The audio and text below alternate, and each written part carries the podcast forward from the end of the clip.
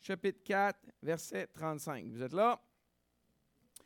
On y lit ce jour-là, le soir venu, Jésus leur dit Passons sur l'autre rive. Après avoir renvoyé la foule, ils l'emmenèrent dans la barque où il se trouvait. Il y avait aussi d'autres barques avec lui.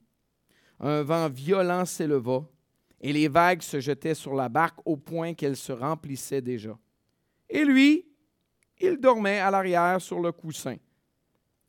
Ils le réveillèrent et lui dirent Maître, cela ne te fait rien que nous soyons en train de mourir?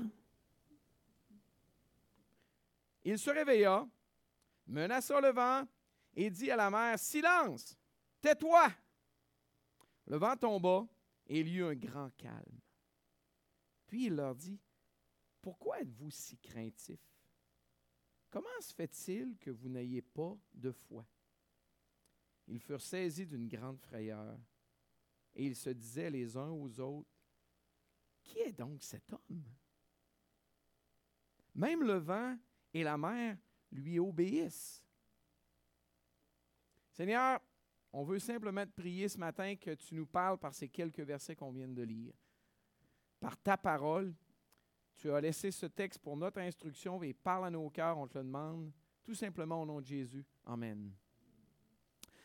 Donc le serviteur qui domine sur la nature.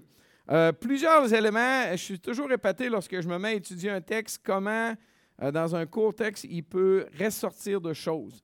Donc, euh, la première chose que j'aimerais regarder avec vous, c'est la volonté de Dieu pour chacune de nos vies. Je pense que c'est important de comprendre le contexte. Le texte commence ce jour-là. Bien, il, s'est passé quoi ce jour-là? Qu'est-ce qu'il y a eu? Si on recule à l'évangile de Marc, chapitre 3, verset 20, c'est écrit Il est parti de la maison. C'est écrit la maison. Euh, pourquoi ce n'est pas écrit une maison? Bien, parce que Jésus semblait avoir une maison où ce qui était souvent en Galilée. Euh, et cet endroit-là, c'était à la ville de Capernaum. Si j'ai mis une photo de la ville de Capernaum, en fait, des ruines de la ville de Capernaum, parce qu'aujourd'hui, la ville de Capernaum, ce n'est plus une ville, euh, c'est simplement des ruines. et ici, le gros bâtiment en blanc, c'est une synagogue, mais ce n'est pas la synagogue dans laquelle Jésus euh, aurait marché. Euh, c'est une synagogue qui était bâtie par-dessus les ruines de la synagogue dans laquelle Jésus aurait marché. Et dans le coin ici, euh, juste, non, c'est plutôt juste là, il y a un trou que tu peux regarder et tu vois les ruines de la synagogue du temps de Jésus. Elle n'est pas faite dans les mêmes types de pierres, pas la même couleur. et peut-être vous avez remarqué la soucoupe volante qui a atterri ici. Euh, en fait, c'est une église bâtie en, forme d'octogone. Ils appellent ça un martyrium. Et quand ils trouvent un endroit qui est spécial en Israël, au fil des siècles, ils ont bâti des églises par-dessus, dessus.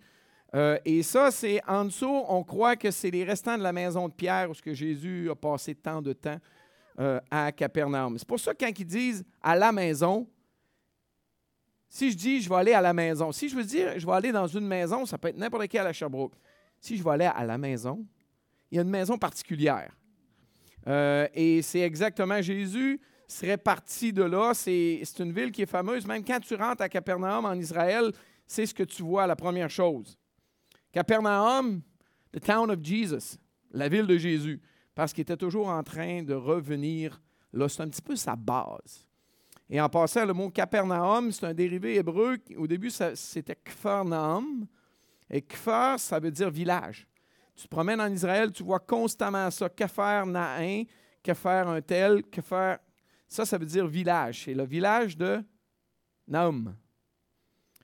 Peut-être le prophète qui écrit le fameux livre, le petit prophète dans l'Ancien Testament. On n'est pas certain de ça. Mais ça semble vraiment être le village de Naum, qui avait grossi, peut être un endroit euh, assez important. Donc, ce jour-là, qu'est-ce qu'il va faire? Si on lit au début du chapitre 4, euh, versets 1 et 2, on voit que Seigneur Jésus s'installe pour enseigner le peuple, mais il y a tellement de monde qui embarque dans une barque. Et là, il s'en va un petit peu plus loin, puis il va enseigner la foule qui était sur le rivage. Encore là, on n'est pas certain c'est où, mais en Israël, juste pour vous montrer un peu une petite carte, bon, Capernaum, où Jésus était, euh, et on va s'en aller juste ici. Capernaum, ici, on appelle ça la baie du Sommeur. On Jésus a enseigné à la baie du Sommeur après être parti de Capernaum. Est-ce que c'est cet endroit-là précis? On ne peut pas être certain, mais la place ressemble à ça. Voyez-vous? Et ça monte. Et les gens qui sont ici, ils sont venus, puis on, peut entendre très bien, même à une certaine époque, il y avait mis un monticule rocheux au milieu là. Puis euh, les gens s'en allaient, quelqu'un allait s'installer là, puis il parlait. Les gens partout sur la colline entendaient. Ça faisait un amphithéâtre naturel. Donc il y a des bonnes chances que c'est à cet endroit-là que Jésus pardon, euh, a enseigné. Donc, on lit le texte. Ce jour-là, cette journée-là, Jésus est parti de Capernaum, est allé enseigner les gens à cet endroit-là. Le soir venu, euh, donc, euh, on est à la fin de journée. Il semble que Seigneur Jésus a enseigné pendant une grande partie de la journée le peuple euh, qui s'était réuni d'un petit peu partout en Galilée.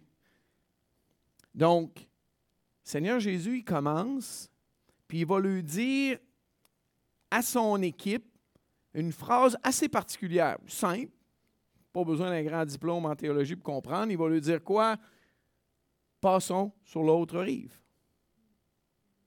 C'est tout simplement ce que Jésus dit. Euh, et, je veux m'arrêter un petit peu ce matin pour parler de ce, fameux sujet-là. Euh, passons sur l'autre rive. Dieu fait connaître sa volonté à ses disciples. C'est clair?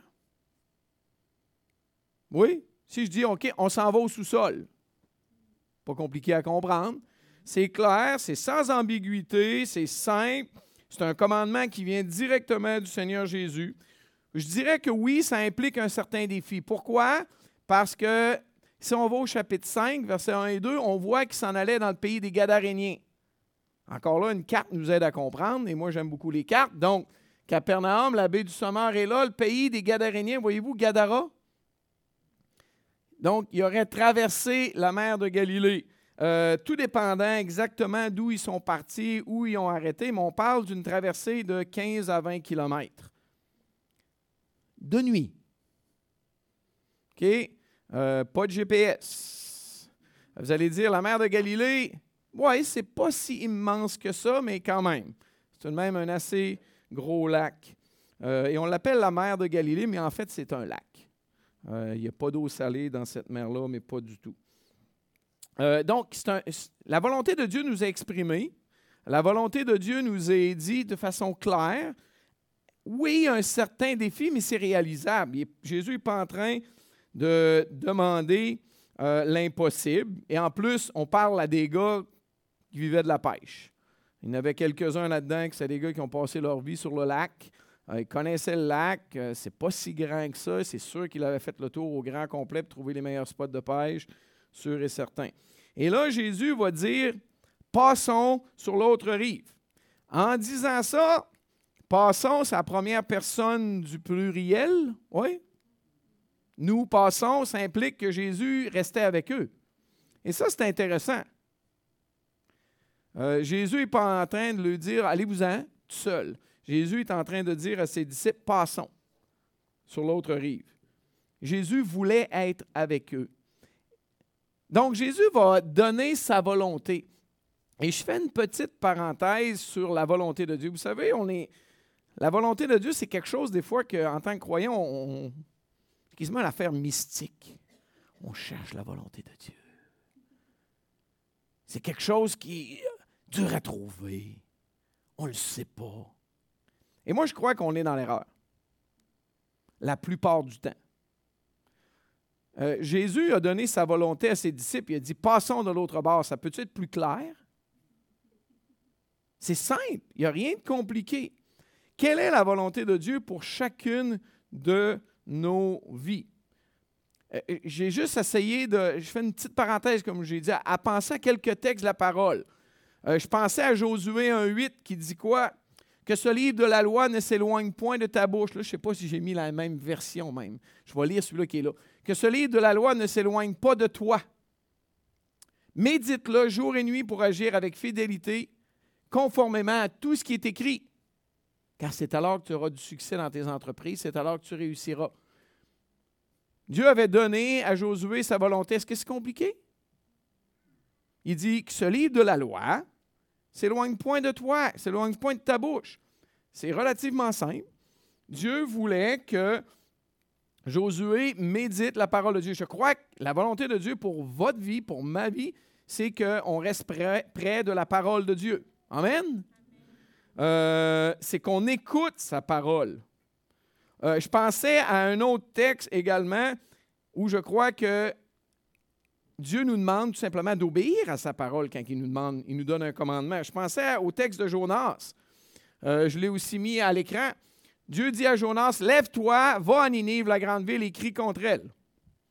Tu as besoin d'un diplôme en théologie pour comprendre quoi faire là-dessus. La volonté de Dieu pour Jonas, c'était quoi? Tu te lèves debout. Tu prends la direction de Ninive. Oui, c'était pas à côté. C'était probablement une semaine ou deux de marche, peut-être un mois. Mais ce n'était pas compliqué. C'était des routes internationales très, très, très connues, faciles de s'y rendre, puis crie contre elle. Est-ce que Jonas voulait le faire? Non, on le sait tous. Mais la volonté de Dieu pour Jonas était difficile à trouver? Mais vraiment pas du tout. Quelle est la volonté de Dieu pour chacune de nos vies? Je pensais à un autre passage dans le Nouveau Testament, dans Thessaloniciens. Je l'ai aussi mis à, ah, je suis allé trop vite. Je ne l'ai peut-être pas mis, celui-là. Euh, après tout. Je pensais que je l'avais mis. Euh, je vais vous lire. Ce que Dieu veut, c'est votre sanctification. C'est que vous vous absteniez de l'impudicité. Euh, là, là, encore là, là, ça peut être plus clair? Paul, il dit, ce que Dieu veut, c'est la volonté de Dieu, ça? C'est votre sanctification. Euh, encore là, ce mot sanctification-là, parfois, on le voit comme un petit peu mystique. Non, non. Sanctification, c'est que Dieu veut qu'on soit à part, qu'on soit mis à part pour des tâches précises. J'aime beaucoup comparer la sanctification à de la vaisselle. La vaisselle, chez nous, ma mère, elle avait un set de vaisselle qu'on ne touchait pas. Sauf quand il y avait des invités spéciales. Tu sais, des petites tasses, maman, les belles petites tasses. Là. Ça, là, tu ne touchais pas à ça. Elle était sanctifiée. Elle était à part pour une occasion spéciale. Avez-vous ça chez vous, des fois, les affaires? Hein? On, fait la même chose avec des vêtements. Hein? Moi, j'ai un, beau, un beau manteau, un bel habit euh, avec des souliers. C'est à part.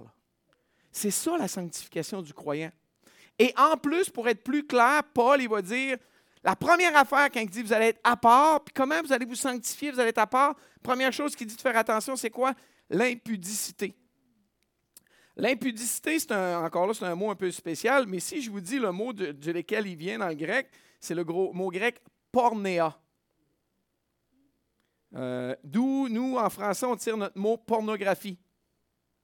Euh, le mot signifie immoralité sexuelle, rapport sexuel illicite, prostitution, fornication. C'est intéressant que Paul dit, je veux que vous soyez à part pour Dieu. Faites attention à toutes ces affaires-là. Soyons honnêtes. La réalité, c'est que c'est quelque chose qui nous attaque constamment. Puis souvent, c'est dans le cerveau, c'est dans la tête et c'est pas vu.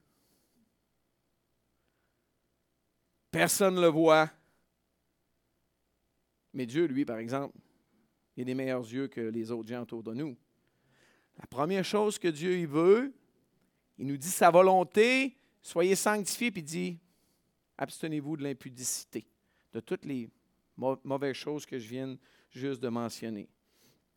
Une autre chose sur la volonté de Dieu, c'est que Dieu veut qu'on connaisse sa volonté. Euh, j'ai mis, c'est là que je vous avais mis Romains 12, 1 et 2. Je vous encourage donc, frères et sœurs, par les compassions de Dieu, à offrir votre corps comme un sacrifice vivant, saint, agréable à Dieu. Ce sera de votre part un culte raisonnable. Ne vous conformez pas au monde actuel, mais soyez transformés par le renouvellement de l'intelligence, afin de discerner quelle est la volonté de Dieu, ce qui est bon, agréable et parfait. C'est possible de discerner la volonté de Dieu. Ce n'est pas quelque chose euh, d'étrange, mais il faut quand même faire notre part. Puis si on est en train de vivre comme le monde, on ne sera pas capable de discerner la volonté de Dieu. Puis si on vit comme le monde, on n'aura pas le nez dans la parole de Dieu, comme Dieu avait dit à Josué d'avoir le nez dans la parole de Dieu. En résumé, la volonté de Dieu est très, très souvent facile à savoir. En résumé, la volonté de Dieu est souvent très réalisable, mais elle va demander un effort de notre part. Dieu, il ne veut pas qu'on connaisse pas sa volonté. Il nous l'a dit bien souvent noir sur blanc dans sa parole. Il veut qu'on la connaisse, sa volonté. Mais on a notre part à faire dans tout ça. Tout comme notre texte a commencé ce matin, Jésus leur dit, passons de l'autre bord. Il nous l'a dit, sa volonté. Il a dit sa volonté à ses disciples pour eux autres, pour leur vie, dans ce temps-là bien précis. Euh, maintenant, donc, on vient de voir la volonté de Dieu pour nos vies. Maintenant, j'ai appelé ça les surprises de la volonté de Dieu pour nos vies. Les surprises. Qu'est-ce que je veux dire par là? Euh, ben, au verset 36, euh, qu'est-ce qu'on est lit? Après avoir envoyé la foule, ils l'emmenèrent dans la barque où il se trouvait. Il y avait aussi d'autres barques avec lui. Un vent violent s'éleva. Oh, surprise! Euh, première des choses, ils ont renvoyé la foule. Euh, ils avaient passé la journée à enseigner la parole de Dieu. Et là, c'était le temps d'un changement de direction dans leur vie, dans leur plan. Est-ce qu'ils savaient? Il ne semble pas. Est-ce que Jésus les avait dit à l'avance, après la journée, on va aller là? Il ne semble pas. On n'a pas d'indice. on voit aussi qu'il y avait d'autres barques. Il n'était pas tout seul. Il y avait d'autres barques avec Jésus. Probablement que les gens auraient voulu que ça continue, par exemple. Écoutez, il était en présence de Jésus-Christ, le Fils de Dieu. Si moi j'ai l'occasion d'aller à une réunion de même, c'est le genre que je ne veux pas qu'il finisse là. Euh, vous avez déjà tous assisté à une conférence euh, qui était bonne, puis tu ne veux pas qu'elle finisse, la conférence. Euh, tu veux que ça continue, il y a plein de bons gens, un bon enseignement de la parole, tu veux que ça continue.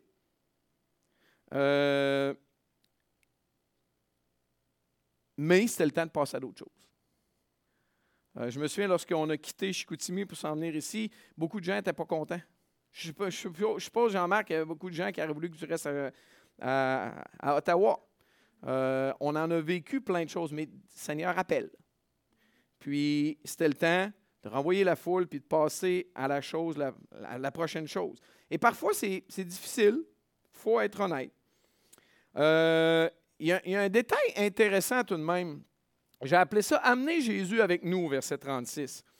Euh, différentes traductions, celles que je vous ai lues, ils l'emmenèrent dans la barque où il se trouvait. C'est qui ça, ils l'emmenèrent? Ils. C'est les disciples.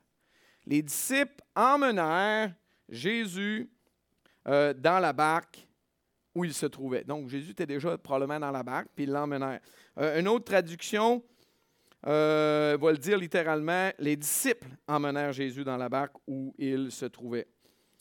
C'est intéressant de voir, c'est comme si les disciples, bon, Jésus leur a dit, OK, on traverse l'autre bord, puis Pierre et sa gang dit, OK, Seigneur, viens-t'en, on va te montrer comment faire, traverser, nous autres, on sait comment faire, c'est notre métier, on embarque, puis on va traverser. Euh, semble prendre le leadership.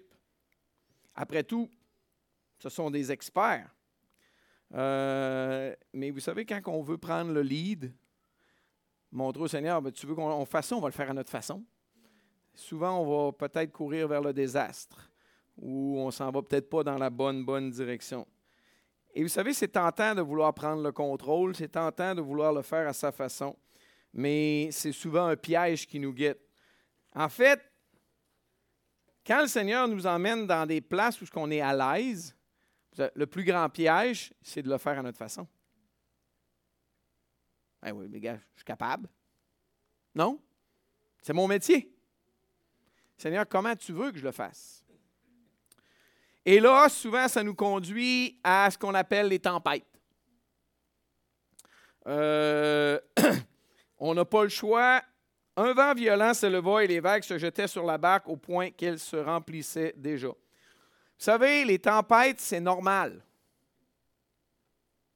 Ça fait partie de la vie. Vous savez quoi? C'est la volonté de Jésus que les disciples passent au travers de la tempête. Est-ce que vous êtes d'accord avec ça?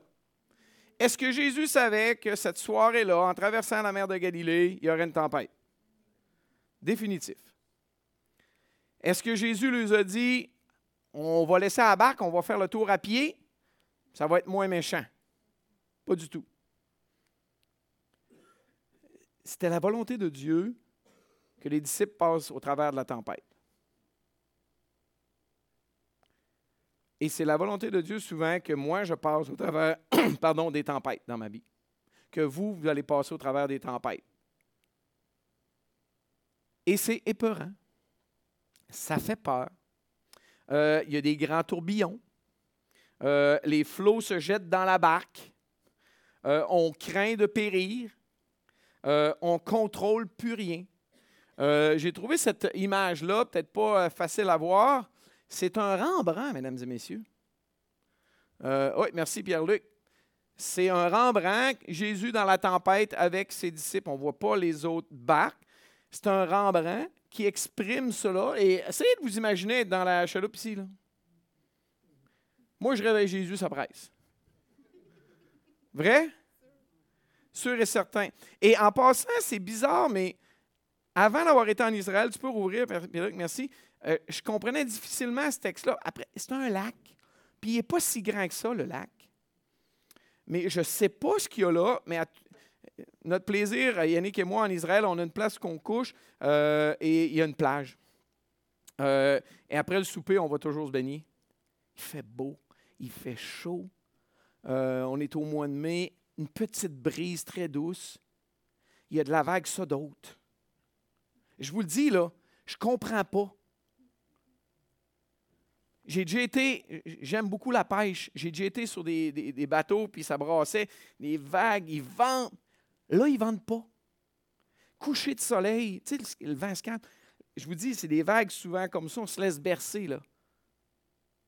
Imaginez une journée que le vent souffle. Je pense qu'il y a un phénomène parce que la mer de Galilée est plus bas que le niveau euh, la, la, mer. On est euh, quelques centaines de pieds en bas. C'est un trou, la mer de Galilée, en fait. Et probablement qu'il y a un phénomène euh, quelconque, mais c'est souvent très, très méchant. J'ai embarqué sur des gros bateaux, ils un petit peu cette journée-là. Le gars, il dit On n'ira pas dans ce coin-là, c'est trop dangereux. Ah oui, OK. Mais le monsieur, c'est un homme expérimenté. Et là, les disciples, c'est écrit que le vent s'est levé, et je peux facilement comprendre que c'est devenu extrêmement difficile. Mais le point à retenir, c'est que Jésus voulait que ses disciples passent au travers de la tempête. Après la tempête, ces disciples-là, ils ne seront plus jamais les mêmes. Et en passant, dans la tempête, regardons comment Jésus a agi, lui, dans la tempête. Et ça, c'est peut-être le point le plus intéressant à voir. La première chose, c'est qu'il dort. Il est à la poupe, sur un coussin. Ça, c'est l'arrière du bateau. Euh, on, on, peut reconnaître l'humanité de Jésus. Il a eu une grosse journée. Qu'est-ce qu'il fait?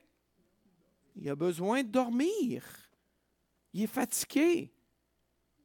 Euh, il veut dormir. Euh, il est calme, il est paisible. Je pense à un texte biblique euh, que j'ai mis à l'écran. Il ne s'inquiète pas. Jésus ne s'inquiète pas de qu'est-ce qui s'en vient. Jésus dort. Avez-vous déjà essayé ça, de dormir quand vous vous inquiétez? C'est deux choses qui ne marchent pas ensemble, ça. Ou bien quand on réussit à dormir et on a le malheur d'ouvrir un œil ou faut aller à la salle de bain, c'est fini. Game over. Euh, la nuit vient de se terminer.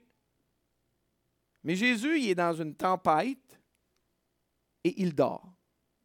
Jésus ne s'inquiète pas, même en fait, les disciples vont y faire le reproche.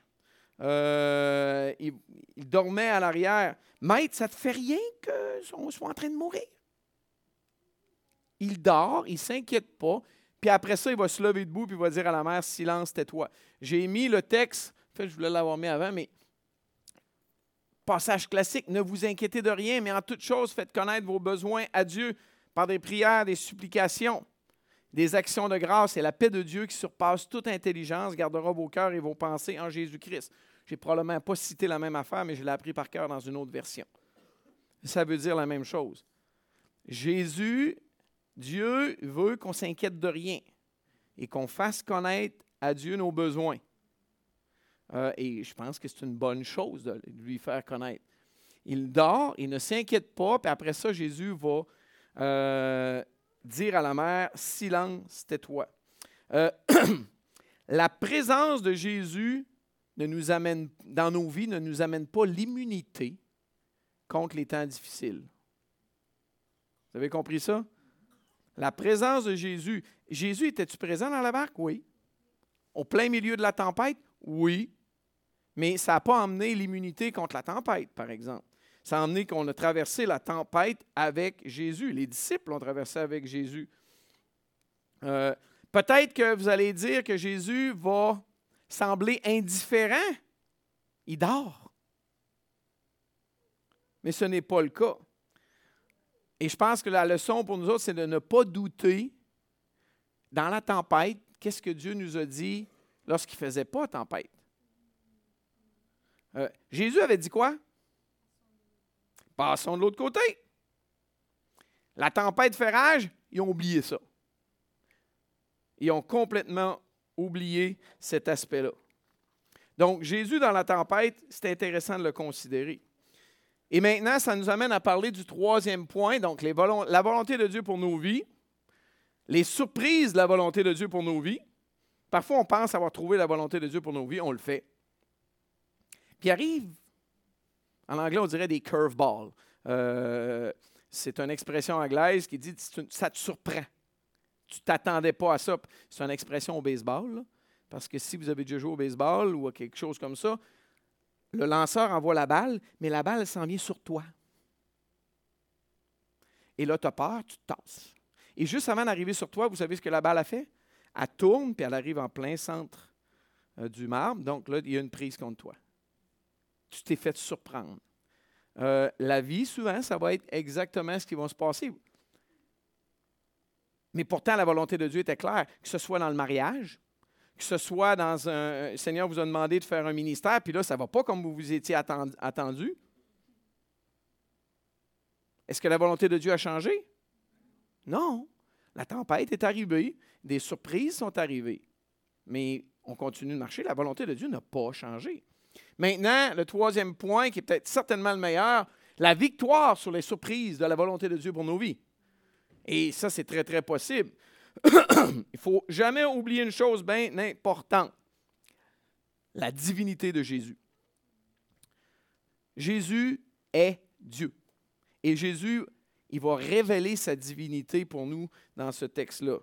Euh, il dit à la mer, silence, tais-toi. Mais avez-vous remarqué qu'est-ce qu'il a dit avant? Euh, il, verset 39. Il se réveilla menaça le vent et dit à la mer, silence, tais-toi.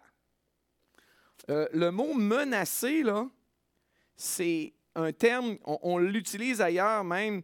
Quand Jésus va chasser un démoniaque, le, démon dans un démoniaque, Jésus le menaça en disant Tais-toi et sors de cet homme. L'esprit impur sortit de cet homme en le secouant violemment. Même mot. Jésus a menacé un esprit impur. Là, il menace le vent. Il va menacer la tempête. Ça veut dire exprimer une forte désapprobation. Jésus n'est pas d'accord avec cette tempête-là. Il la réprimande, il la censure. Il parle sérieusement, puis il arrête toute cette chose-là. en passant, une tempête, ça ne s'arrête pas instantanément. Ce qu'on vient de, voir dans cette histoire-là, ça s'appelle un miracle. Euh, et vous savez, quand on vit une tempête, on n'a aucune idée que ça peut arrêter instantanément. Pour nous, la tempête, elle va durer. On est dans le milieu de la tempête, puis on est dedans pour un bout.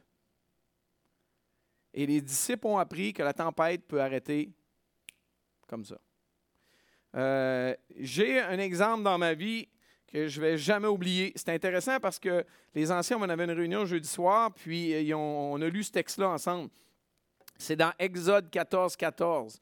Ça dit, l'Éternel combattra pour vous, et vous gardez le silence. L'Éternel combattra pour vous, et vous fermez vos trappes. Version de Martin Jolbert. Euh, mais c'est ça. Et je me souviens d'avoir. Ce verset-là est tellement euh, beau dans ma vie parce que j'ai vécu une fois une situation pas évidente. Euh, puis là, il y avait tout qu'un conflit, tout le kit. Puis là, si j'essayais de m'en mêler, ça rempirait les choses. J'étais découragé. Ce soir-là, j'arrive chez nous. Je pense que j'étais rendu à lire Exode 13. Donc, je lis Exode 13, Exode 14. Et là, je tombe là-dessus. Je vous dis, j'ai arrêté ma lecture là. J'ai lu ce bout-là, ce verset-là, 5, 6, 10 fois. Et dit, OK, Seigneur, je te fais confiance. Et je pense trois ou quatre jours plus tard, j'ai reçu un coup de téléphone, puis c'était fini. La situation était réglée. J'ai même pas levé le petit doigt. J'ai rien fait. Euh, je me souviendrai toujours de cette image-là. Et quand j'ai reçu le coup de téléphone, j'ai raccroché. J'avais un gros sourire. La tempête, évanouie. C'est la réalité, frères et sœurs. Jésus, il peut intervenir dans notre vie. Dieu peut intervenir dans notre vie et il va calmer la tempête. Comment? Je ne le sais pas. Euh, mais Dieu peut le faire. Intéressant de regarder comment les, disciples vont se questionner sur Jésus. Ils vont dire, euh, ils furent saisis d'une grande frayeur. Euh, ils se dirent les uns aux autres, quel est donc celui-ci à qui obéissent même le vent et la mer? Il y a un fait clair et net là-dedans, c'est que les disciples ne réalisent pas pleinement qui est Jésus. Et nous autres, on le fait, par exemple. Nous autres, on sait qui vraiment est Jésus. on, est tellement pareil aux disciples. Euh, les disciples ont beaucoup de misère à réaliser la puissance de Jésus. Ils vivent avec en plus. Puis moi, je ne vais vraiment pas les pointer du doigt parce que je ne réalise pas pleinement la puissance de Jésus. Puis quand je l'ai réalisé, la semaine d'après, je l'ai encore oublié. Il ne réalise pas pleinement la puissance de Jésus. On doute. Si on est honnête, on va réaliser qu'on doute de la puissance et de la grandeur de Jésus dans nos vies. Euh, je veux juste aller à ce verset-là. Pourtant, Pourtant, regardez ce psaume. Dieu est pour nous un refuge et un appui, un secours toujours présent dans la détresse.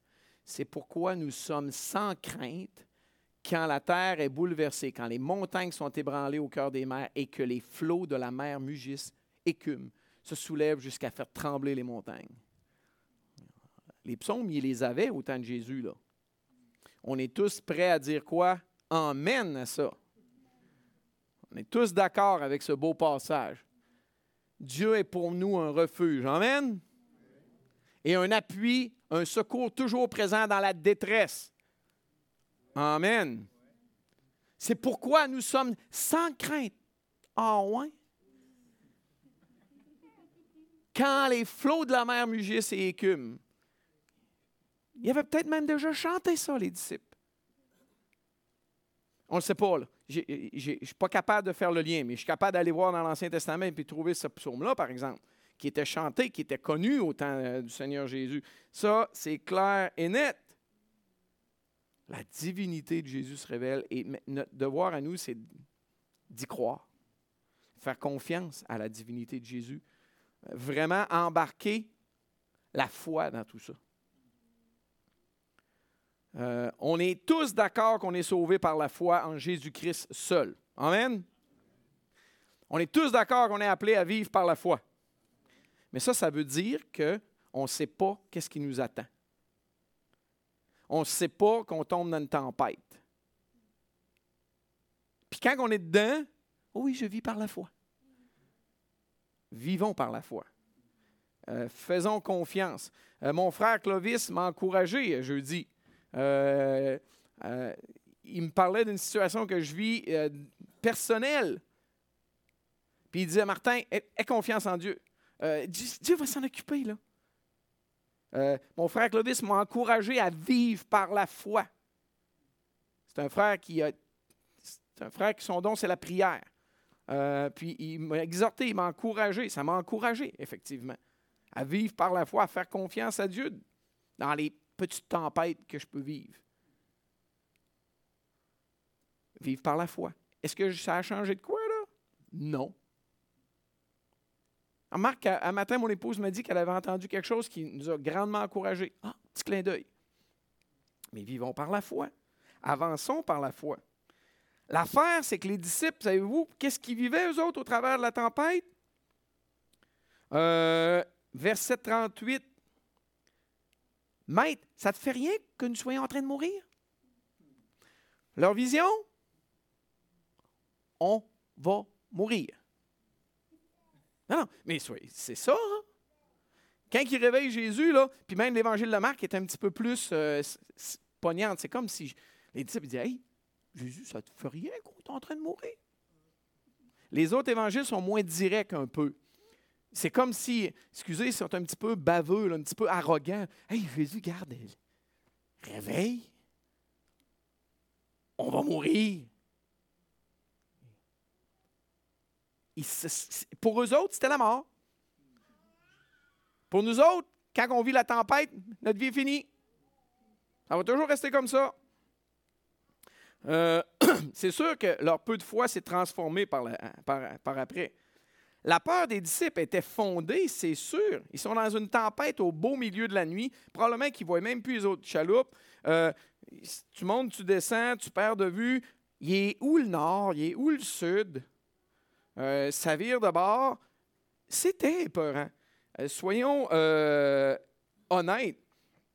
Il avait peur de quelque chose d'intéressant, mais la réalité, c'est qu'il manquait de foi. Pourtant, il avait vu d'autres miracles.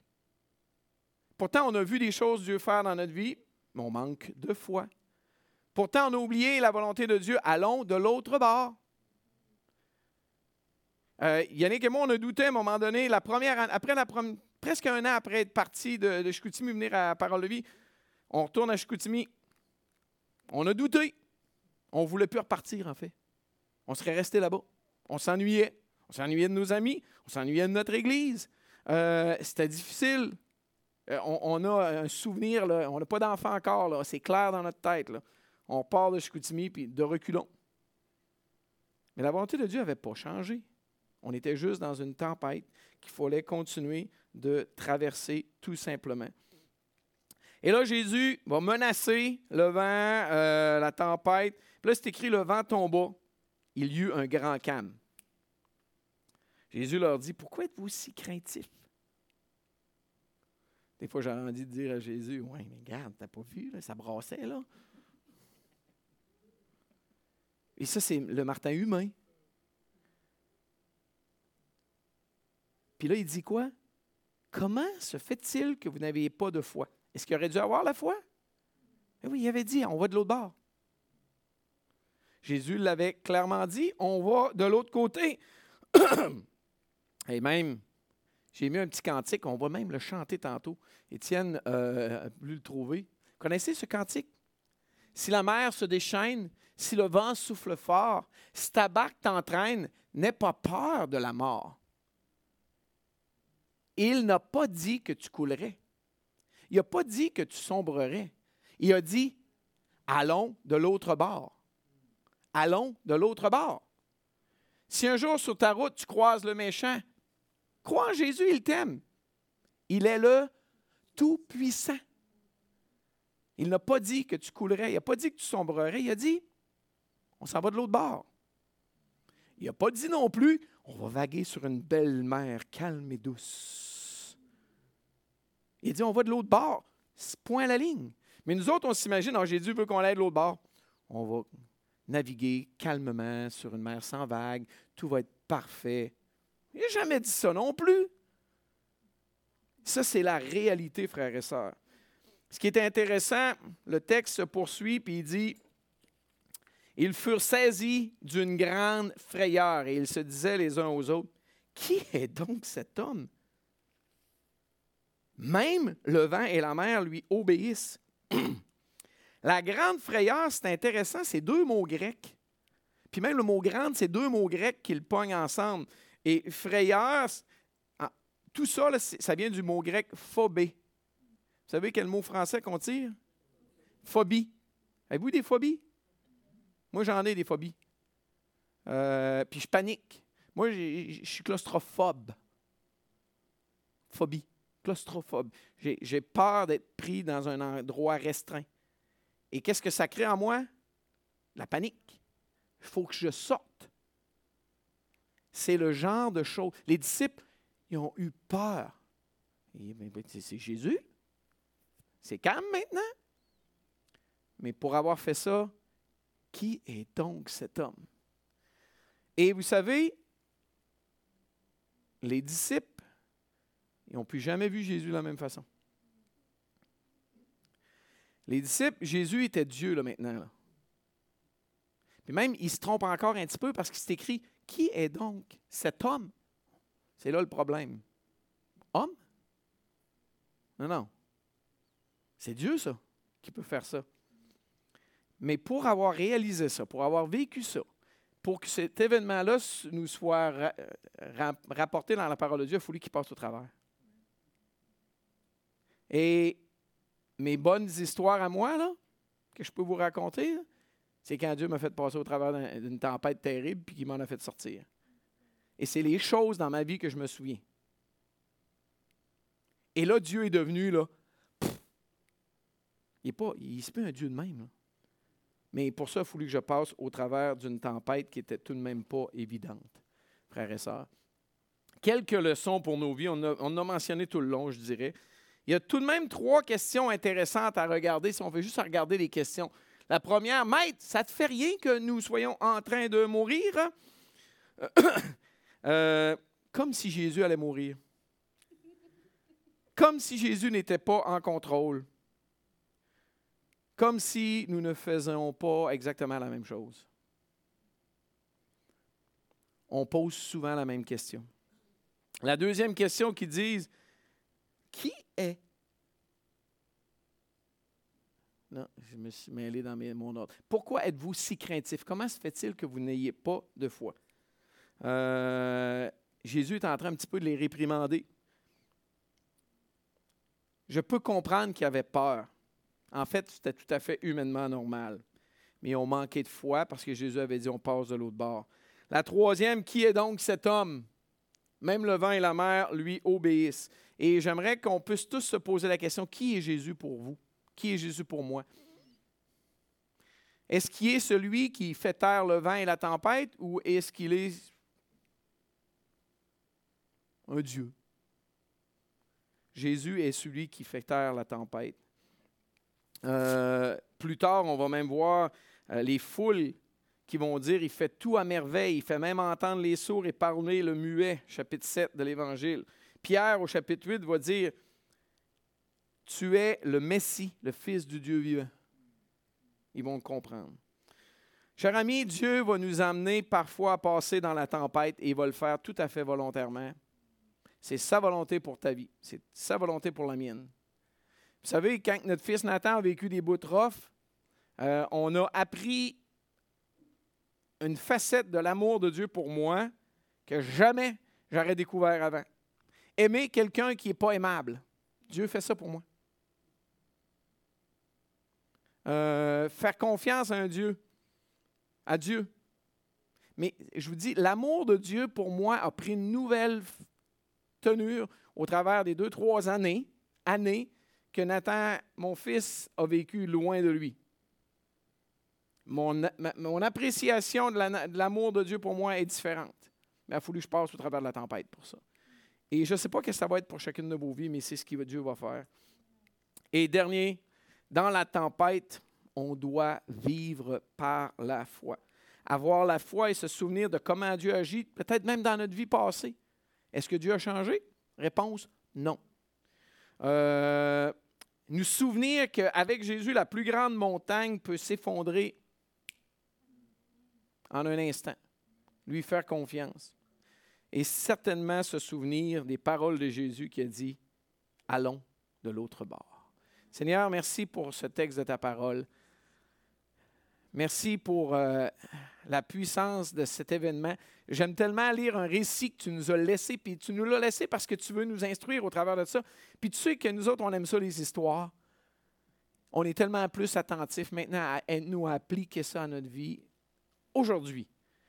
À Sherbrooke, en 2020, en février,